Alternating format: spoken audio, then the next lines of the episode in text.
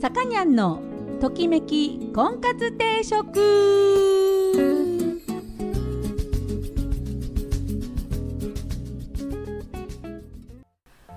はい皆さんこんにちは。さかにゃんのときめき婚活定食今週も始まりました、えー私結婚相談所菩提樹オーナーのさかにゃんでございます、えー毎度お聞きいただきありがとうございます。今週もよろしくお願いいたします。あのねちょっと今日あのちょっと言いたいことがありましてですねあのねパソコンで、えー会計パソコンの会計ソフトですねそれの、あのまあ、新しいのの勉強会ってのがあって、えーそこにねちょっと行ってきたんですよ。それで、あのそれでもって富山の割と中心街をあの歩く機会そんなに大体車なんであの歩く機会ってそんなにないんですけど歩く機会がありましてですねとぼとぼ歩いておりましたらあのねある駐とある駐車場の中に、えーお悩み相談の看板がね大きい綺麗な看板があったんですよ。まあ、一人で悩んでる人にこういろんなねこう相談乗りますよと。であの一切無料だって書いてあってそんなんねこんな大きい綺麗な看板乗っけて一切無料の人生相談なんてねうさんくさいでしょ？と思ったらあのですね数年前に覚えてる方もおられるかもしれないんですが数年前に富山であのー結婚相談所で、まあ、うちじゃないですよ。菩提樹じゃないですよ。結婚相談所で桜を使って男の人を騙してっていうのがあったんですよ。たくさんお金取ってみたいな。でそれで捕まった人のあのその当時逮捕された方のお名前がカウンセラーの名前でその看板に大きく載ってたんですよ。驚きましてですね。あのあんな悪いことを私たちも被害被ったんですよ。なんかあそこと一緒じゃない。いまだに言われますもん。あそこと一緒じゃないかってね。あの S 森さん。あああのねそのカウンセラー S 森なんとか子っていうねあの名前が出てましてねしっかり。で電話番号とか住所とかも出てるんですよ。その時逮捕されたんですよ。しかもその騙して悪いことしたんですよ。で今は更生してるかどうか私は知らないけどあのね分かんないよねそういうさ何て言うんでしょう。お金をねあの巻き上げるっていうかあの正当なことじゃないんですよ。ちゃんと桜を使雇いましてあの私うちの会員さんで一人騙された人がいたんで聞いたんですけどあの誕生日が同じだとか言ってあの偶然を装って誕生日ももちろん架空ですよ。でたくさんねいろんなもの買ってもらってで買ってもらってっていうのもその使い回しですよ。そのあのそこのお店で買ってもらったりとかね。してまあ物をまた返すとあのお金だけね入るじゃないですかそのお店に。ね。そういうことをしたりして、えーいたであろう、うん、あのよく知らないんですよ。そのその人はそうやって騙されたっていう。ね。あの逮捕されてその後不起訴になったような気が記憶があるんですがその人がですねまたそういう無料で人生相談を受けてるっていう看板を出してたもんですから驚いちゃって。なあね相談してさあのどうその後なんかねまあ悪いようになるような気がするんだよね。無料相談ってさありえないから。その後何かこうねその金銭が発生しないとそんなところにそんな立派な看板取り付けられないですからね。うんなんかねなんか腑に落ちないというか逮捕はされたけど不起訴とかさ。そういうのいっぱいあるでしょ？そういうなんで不起訴なの？みたいな。で不起訴の理由は明らかにされないと。そういうことが結構あるのでね。うんなんかななんだかな皆さん騙されないようにっていうことを言うしかないんですが具体的な名前出してここで言うわけにもいかないのでね。ええあの無料の人生相談には行かない方がいいですよっていう。うん、いや行政がやってるのは別ですよ。行政がやってるのはちゃんと行政がその税金の中でねその相談員の方にまあちゃんとお支払いしてるから無料っていうのはありますけどもあの民間で無料っていうのはねないよ。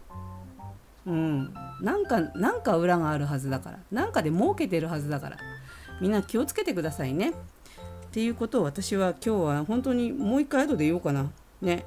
あの気をつけて。ね。はい。というわけで今日はえっ、とですねえー、婚活の方のテーマは実家で暮らしている女の子。あの石川富山多いと思います。その子たちをこうその子たちとデートする時に実家に対してとかねその彼女に対してどういう気遣いをしたらいいのかっていうことを今日お話ししてみたいと思います。えーと、音楽の方は、えー、昔「カクテル」という映画がありましたね。これ知ってる人はだいぶ年かなトム・クルーズがね主演ですごいおしゃれな「カクテル」っていう映画があったんですよすっごいかっこよかったの。で、えー、これがね夏にぴったりなので、ね、皆さん夏を楽しく、ね、こういう音楽で過ごしていただきたいなと思ってそのサントラから今日3曲お届けしたいと思います。えー、カクテルのサントラから、えー、スターシップというバンドがやってますね「ワイルド・アゲーム」。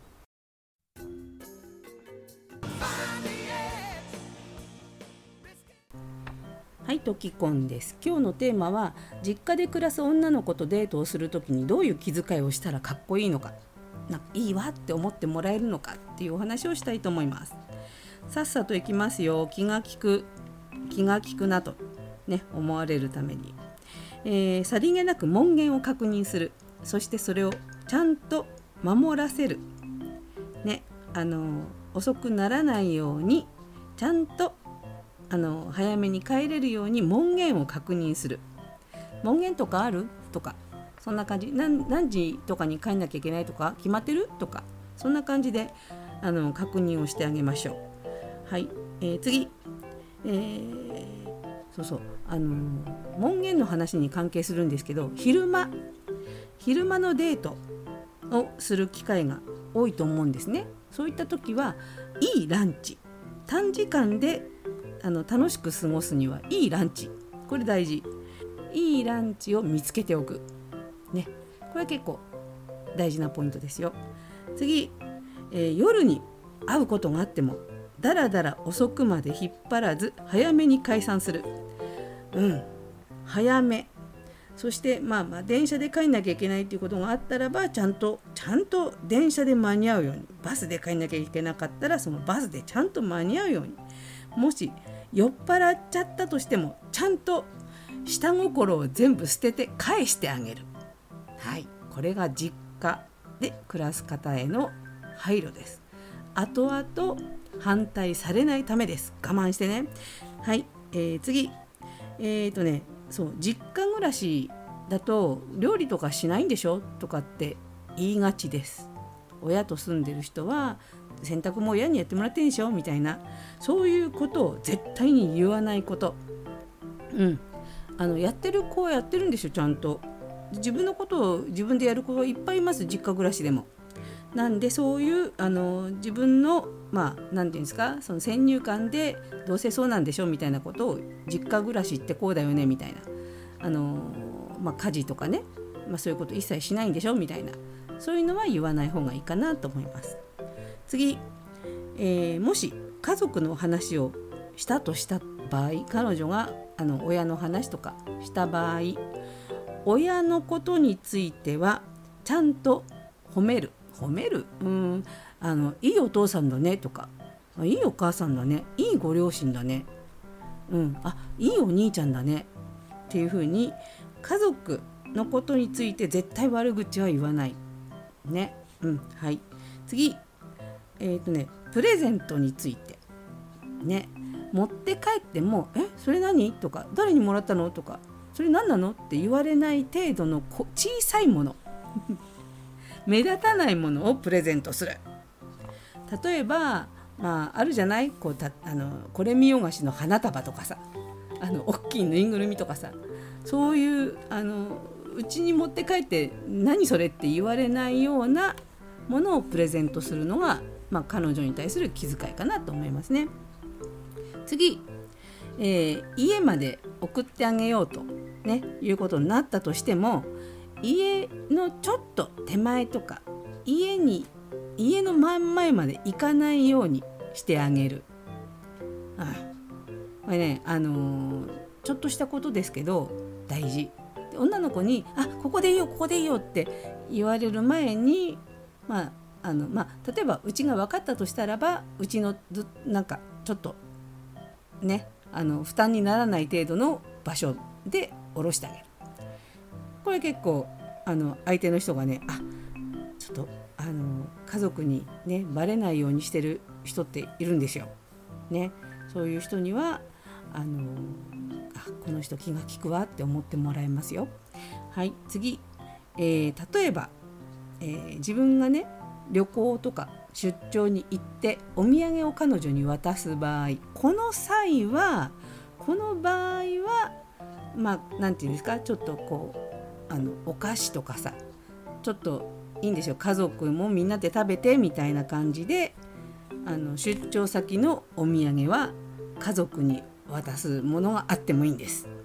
消え物ですよ。物あの塗り箸とかそういうのダメだよ。あのあの食べちゃったらなくなるやつね、うん、そういうのをあのこれご家族にって言って渡すのもなかなかこれはねいいんですよ、うん、これもね決してまずいものではダメです。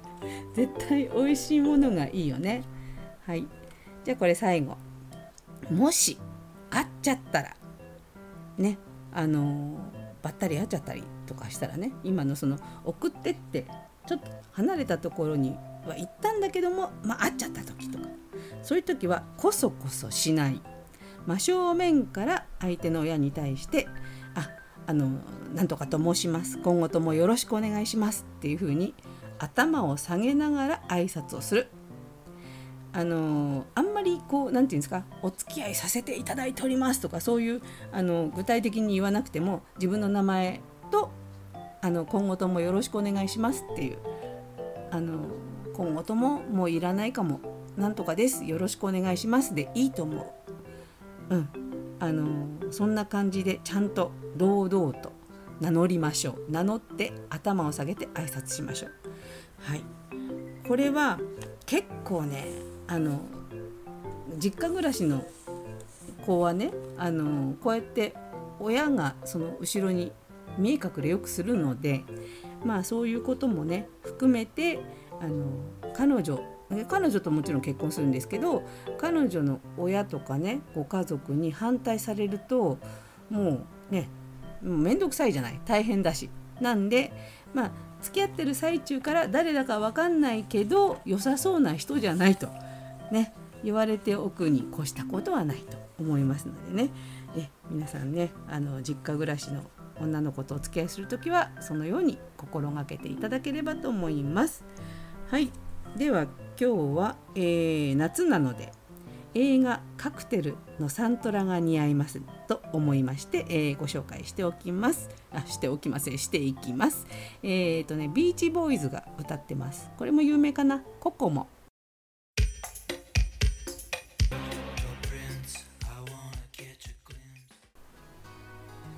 はい、さかにゃんのときめき婚活定食そろそろお時間になりました。この番組は出会いや婚活について皆さんと一緒に考えていく番組です。お悩み相談リクエストなどお待ちしております。また菩提樹という結婚紹介所のお店を金沢と富山2店舗でやっております、えー、興味のある方はぜひお越しください。初めての方も会員さんもホームページから簡単に予約ができるようになっております。えー、ご来店お待ちしております。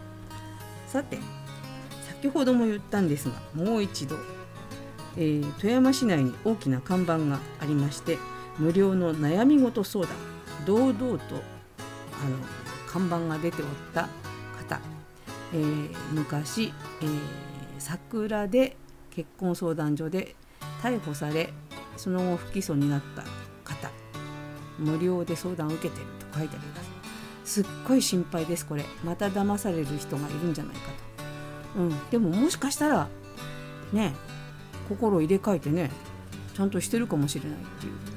あのなんていうんですか？可能性ゼロ、ね、じゃないですけどその相談が無料っていうところに非常にうさんくささを感じまして、えー、警告です、えー、調べていただければネットでググれば出ると思いますあの騙されないでねあのちゃんとね真面目にあのやってる相談受けてるところもあると思いますので、えー、ねあのみんな引っかからないようにしてほしいなと思います。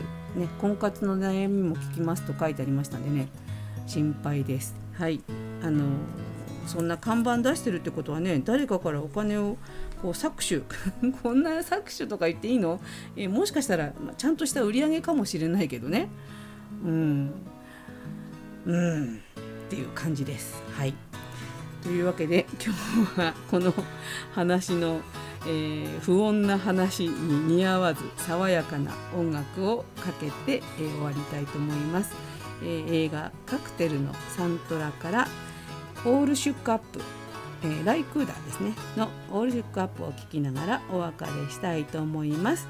えお相手は菩提樹のさかにゃんでした。それでは皆さんまた来週。さようなら。